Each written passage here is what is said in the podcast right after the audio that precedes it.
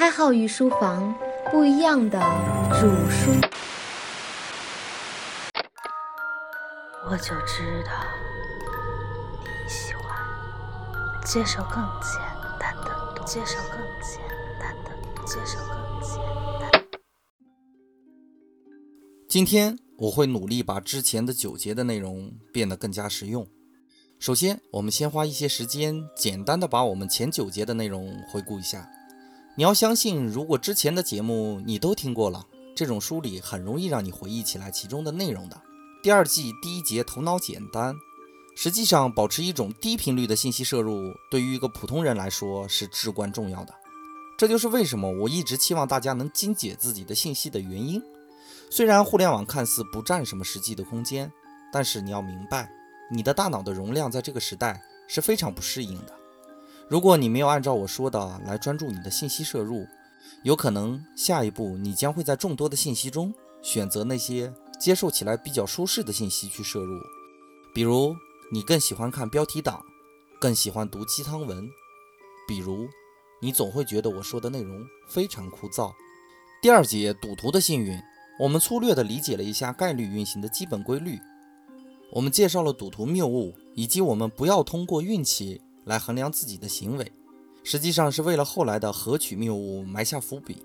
侧面的也说明了我们看问题的时候，准确性没有想象的那么精准。我们要小心自己中了幸运的毒，谨慎地看待自己面临的状况，不要总拿命好来欺骗自己。第三节情感操控术，我们说了关于心锚的一些实际用法，如何利用人的习惯性思维去欺骗对方的大脑意识。当然。我并不太提倡大家用这种方法去欺骗别人，这是很好的引导别人思路的办法，甚至于提醒你在日常生活中不要被自己的习惯性思维和暗示所蒙蔽，谨慎看待别人为你埋下的伏笔。第四节决策的迷药，我们说了我们的决策会受记忆的影响，而且我们在现实生活中收到的一些强烈的事件，都会左右我们的决策。过往经历甚至会修改我们的直觉，以至于我们会淡化我们的梦想对于我们的冲击，实际上也叫做麻木。我们对某件事情长时间的坚持也会变得不再重要。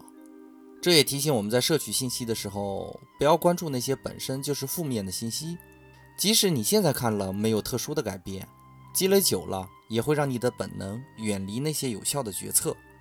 第五节，忧惧的帮凶。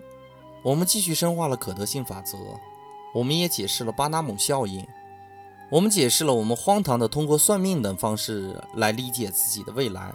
实际上，这种算命更像是一次范围攻击。的确，只要是人类范围以内的，基本都会认同这种宽泛的描述，所以要小心对号入座对你的侵害。第六节，我应该什么样？开号通过描述开号的形象。来打破大家根据印象对我的理解。其实，我们的大脑会自觉地计算这些信息，最后归类。实际上，这种归类的意义并没有我们想的那么大。我们的大脑很容易简化世界。第七节，理性的鸿沟。我们发现我们的智商差异其实是最小的差异，并且我们理解了一个心理学统计学上很著名的案例——琳达效应。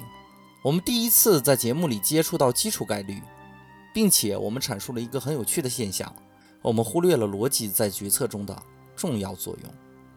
第八节，狭隘的灵魂，开号继续解释琳达问题，进而引出了合取谬误，这种我们内心中的偏见和误区，甚至我们解释了责任如何被我们分散掉的。实际上，开号还为大家阐述了我们本能的动物性。我们无法逃脱个人作为动物的欲望和本能，实际上也提醒我们保持人性的重要性。第九节，否极泰来，我们说了回归效应，提醒每一位决策者要注意的问题：事情发展是平均值的提升，并非分值决定的。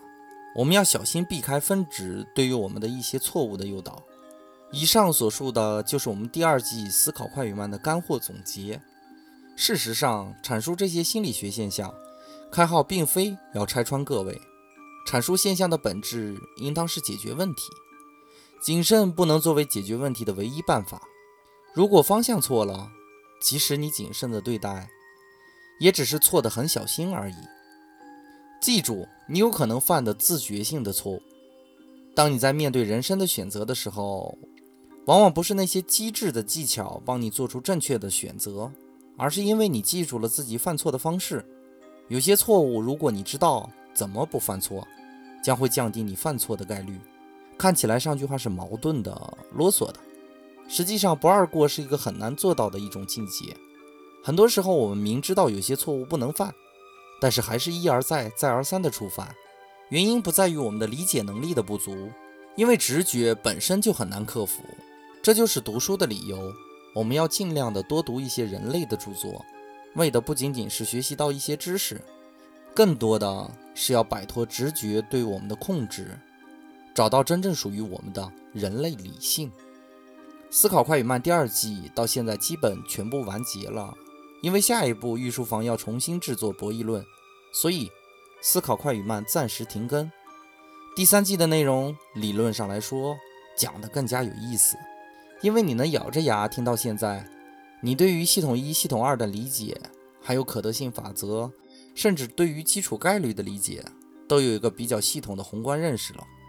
接下来的这些基础将引导你迅速打开行为心理学的大门，让你明白原来人性。是最好玩的东西，今天就讲到这里吧，伙伴们，请期待我们最新上线的博弈论的内容。我们用更多的内容来为你填充你的知识体系。记得我刚才说过，你的回忆才是决定你决策的关键内容。明天我会把文字版发在我微信公众号里。对了，我们公众号最近有了新的内容，欢迎关注后观看新的内容。开号用截然不同的风格为你解读经济学，当然，你依然可以点开荔枝的节目，然后点开公众号里的文字版对着看，这样能更好的吸收。为什么要做这样一节总结呢？因为孔子说过：“学而时习之，不亦乐乎。”伙伴们，本节的内容就播讲到这里，感谢大家宝贵的时间，我们下期再见。